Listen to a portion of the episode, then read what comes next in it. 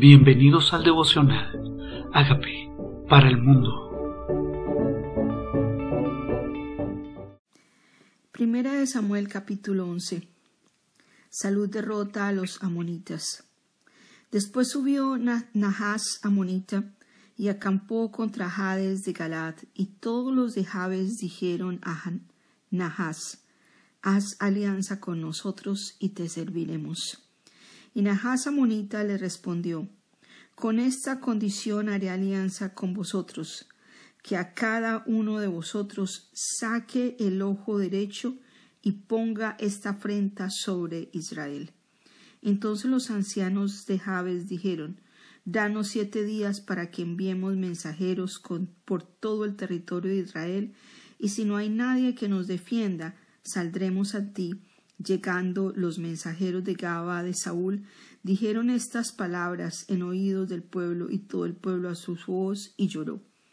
Y aquí Saúl que venía del campo tras los bueyes, y dijo Saúl, ¿qué tiene el pueblo que llora?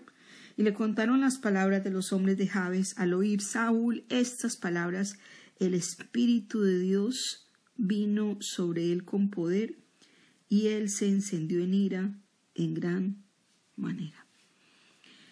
La noticia era mala. El enemigo estaba confabulando en contra del pueblo de Israel. Estaba queriendo hacer alianzas con otros para vencer al pueblo de Israel y hasta había hecho juramento con esos pueblos. Quería hacer pacto con ellos. Cuando lloro, cuando mi corazón desmaya, cuando escucho la voz del enemigo, cuando mi oído se presta a escuchar su manipulación, su confabulación, y no cuando mi oído se enfoca en escuchar la voz de Dios y sus promesas, de quién tengo de mi lado, quién es mayor en mi vida, si el que está en mí o el que está contra mí, quién tengo de mi lado. Tal vez el fallecimiento del alma, del espíritu de muchos, tiene que ver por poner su mirada en las circunstancias y no en el Señor. Entonces, Saúl dice, lleno del Espíritu de Dios, lleno del Espíritu de Dios, que hizo, tuvo ira.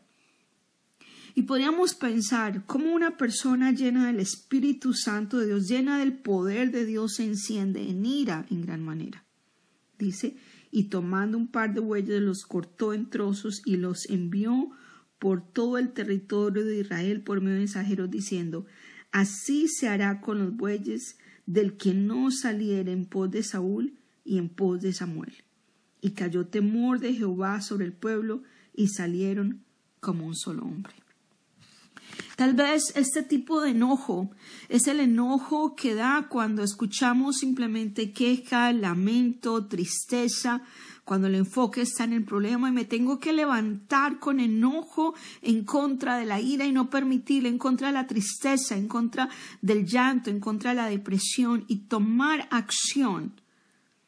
Es una ira que me lleva a la acción, una ira que dice no permitiré más esto, una ira que hace que nuestras circunstancias cambien. De pronto nos conformamos demasiado, de pronto permitimos demasiado las voces que no son de Dios hasta que nos levantamos.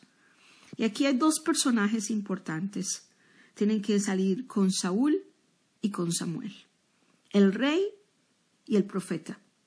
El rey y el profeta son dos personajes, el que lidera, el estadista y el profeta que hace la voz de Dios. Pero también sobre este estadista, sobre este rey, vino el Espíritu de Dios.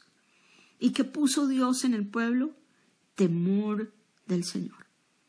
Temor del Señor. La estrategia que utilizó Saúl fue decir, esto es lo que haré con aquel, con los bueyes de aquel que no salga.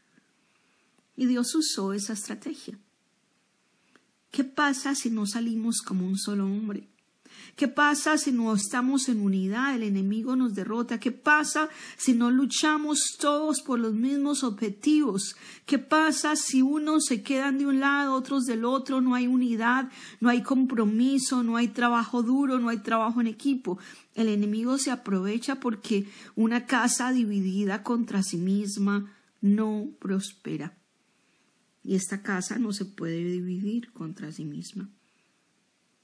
Y dice que tuvieron temor del Señor y salieron como un solo hombre y los contó en Besec y fueron los hijos de Israel trescientos mil y treinta mil los hombres de Judá.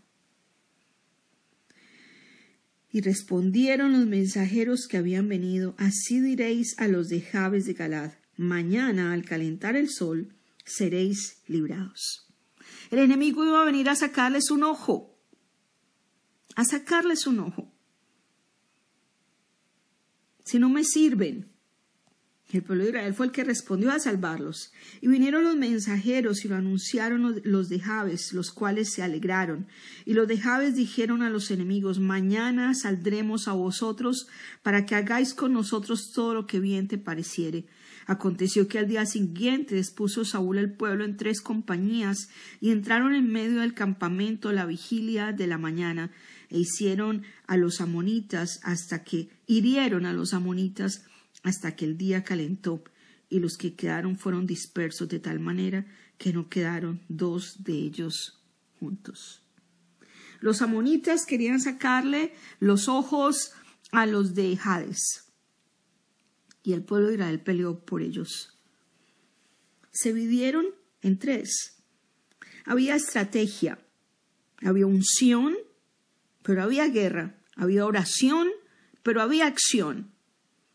Oraron, ¿verdad? El Espíritu de Dios vino, su presencia empodera nuestras vidas, nos llena de autoridad, de gracia, y salieron a la batalla. ¿Qué hizo el Señor? venció a los amonitas. Quedaron dispersos, no quedaron dos juntos. El pueblo entonces dijo a Samuel, ¿quiénes son los que decían, ja, ha de reinar Saúl sobre nosotros? Dadnos esos hombres y los mataremos. Y Saúl dijo, no morirá ninguno, porque hoy Jehová ha dado salvación en Israel. Sí, ¿qué pasó con los que menospreciaban a Saúl? Realmente no se trata de Saúl sino de la unción de Dios sobre Saúl. El respeto a la autoridad y a la unción, a lo que Dios decidió. Es más que respeto a un hombre, respeto a la autoridad de Dios impuesta sobre él. Y los que me lo menospreciaron, los demás dijeron, ¿dónde están y los matamos?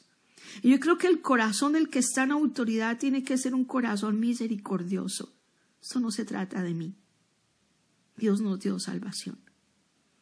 Dios nos dio salvación. Y realmente, ¿qué importa si las personas ponen en duda tu autoridad o tu unción? Se trata de tus resultados que hablaron por encima de sus opiniones.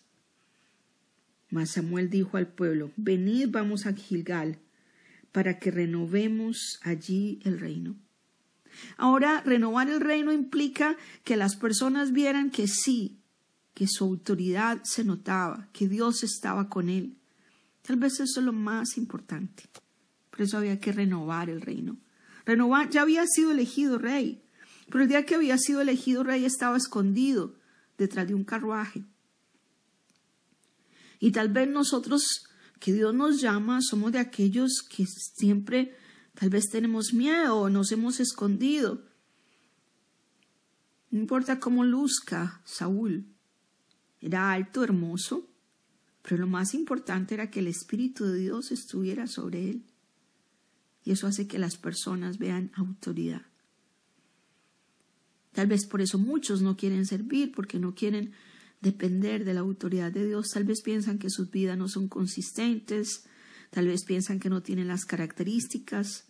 Tal vez nos miramos a nosotros mismos y no nos consideramos las personas adecuadas para semejante desafío, servirle a Dios pero se trata de la unción de Dios, de la unción de Dios. Y fue todo el pueblo a Gilgal, e invistieron allí a Saúl por rey delante de Jehová en Gilgal, y sacrificaron allí ofrendas de paz delante de Jehová, y se alegraron mucho allí Saúl y todos los de Israel. Me imagino que se alegró Saúl al ver el respaldo de Dios, al ver cómo el pueblo se sometía y al ver cómo había gozo en el corazón de ellos. Claro que sí. Pero ¿qué hicieron cuando están alegres? Sacrificio al Señor, ofrenda al Señor. Esto se trata de Dios. Esto es para Dios. La gloria es para Él. No es para hombres. La gloria es para el que se la merece. La gloria es para el que lo hace posible. Fue delante del Señor. Y es delante del Señor que tenemos que vivir todos los días de nuestra vida, en nuestra vida privada y en nuestra vida pública, porque a fin de cuentas es de Él que viene la bendición. Poner temor de Dios en el corazón del pueblo.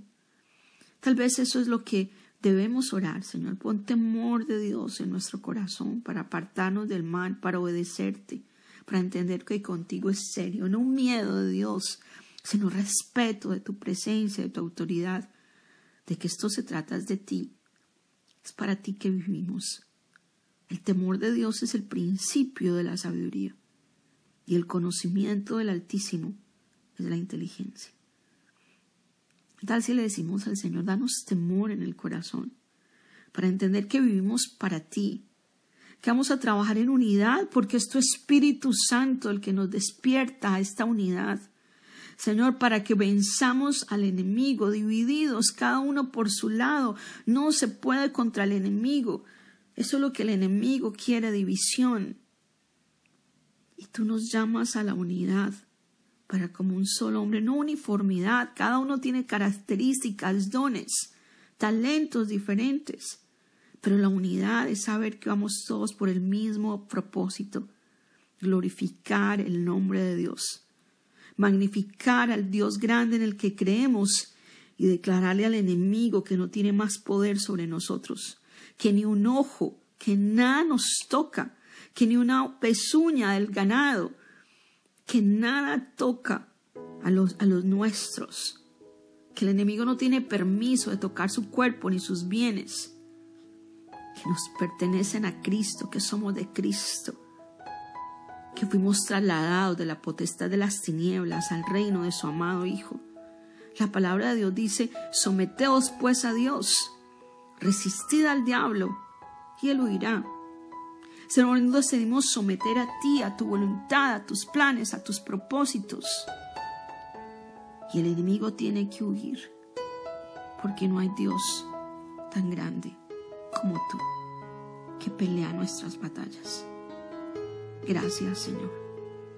Gracias por pelear hoy nuestras batallas.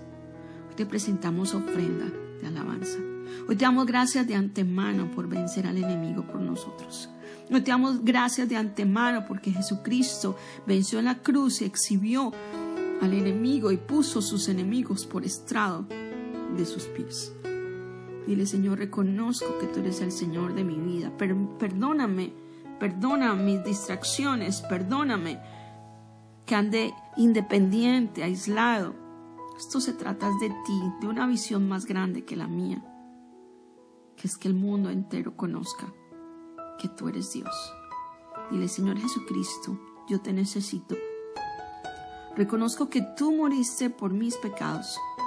Yo te invito a que entres a mi vida como Señor y Salvador y hagas de mí la persona sana y libre que tú quieres que yo sea. Gracias por entrar a mi vida. Amén.